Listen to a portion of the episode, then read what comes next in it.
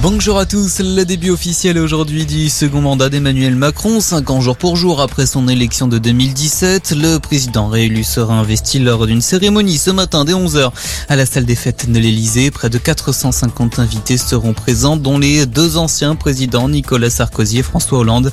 Une première dans l'histoire de la Ve République. Pendant ce temps à gauche, lui ne sera vraisemblablement pas candidat aux élections législatives. Jean-Luc Mélenchon ne devrait pas se représenter sur sa circonscription marseillaise.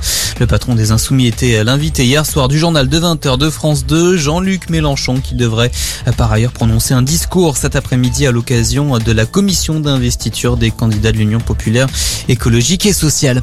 Également dans l'actualité, la guerre en Ukraine, une cinquantaine de civils ont pu être évacués hier de l'usine d'Azovstal à Mariupol grâce à un nouveau convoi. Auparavant, déjà 500 Ukrainiens avaient pu quitter le bâtiment et se réfugier plus au nord-ouest à Zaporizhia.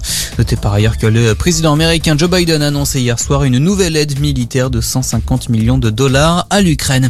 À Cuba, le bilan s'alourdit après une forte explosion hier dans un hôtel de luxe en travaux dans le centre de la Havane. Au moins 22 personnes ont été tuées. Une cinquantaine de blessés sont également à déplorer. L'accident est probablement dû à une fuite de gaz. Retour en France après Toulouse. L'État condamné hier par le tribunal administratif à indemniser la mairie de Paris à hauteur d'un million quatre cent mille euros. C'est après les dégradations commises lors des rassemblements de Gilets jaunes entre 2018 et 2019. L'Arc de Triomphe avait notamment été vandalisé.